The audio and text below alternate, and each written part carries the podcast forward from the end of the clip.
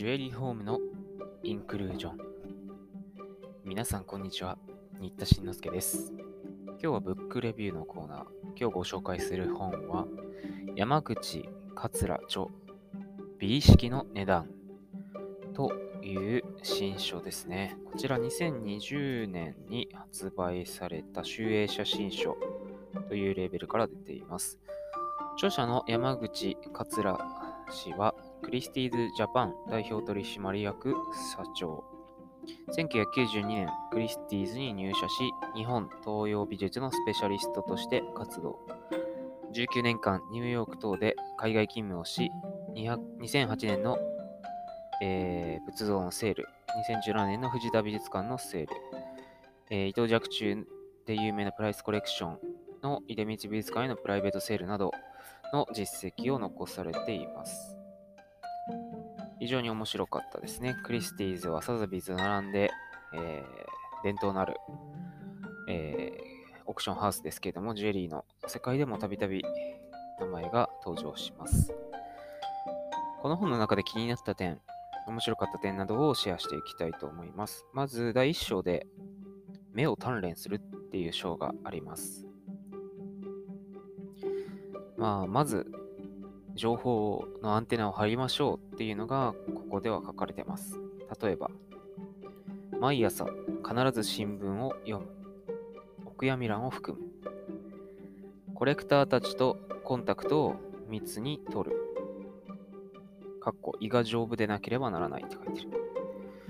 3つ目にディーラーたちとこれも密なるコンタクトを取る。野外活動等も含むって書いてますね。4つ目に美術館の学芸員や学者の先生方とコンタクトを取る。勉強になるので一挙両得。5つ目に美術雑誌へ研究誌やサイトをくまなく読む。というところなんですね。まあ、目利きって呼びますけど、スペシャリストのことですよね。たくさん質の良い作品を見なさいってっていうふうに書かれていたのが印象的でした。やっぱり心眼判定ができるためにはね、どれだけいい多くの本物を見ているのかどうかっていうことが大事なんだよと。そこからの引き算でね、偽物ではないんだけどクオリティが高くないよねとか、そういうのも分かってくるんだそうです。なので、積極的に美術館や博物館に今後もね、ってみたいなと思いました。他にコレクションをオークションハウスがゲットするときのチャンス、そういうのをね、機会として3つの D と呼んでるそうです。これ面白かったですね。3つの D っていうのは、です。すなわち、どなたかおなお亡くなりになるときですね。まあ、相続が生じますから。2つ目に divorce、離婚ですね。3つ目に debt、えー、負債。まあ、会社がうまくいかないとか、離婚でお金が必要になるとか、まあ、お亡くなりになって財産分与が必要だとか、そういう時に、えー、オークションで売却をすると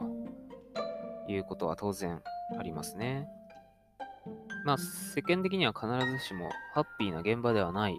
そんな現場に立ち会うというのがオークションハウスのお仕事なんだということも分かり、えー、ちょっと弁護士と似てるなと思いました。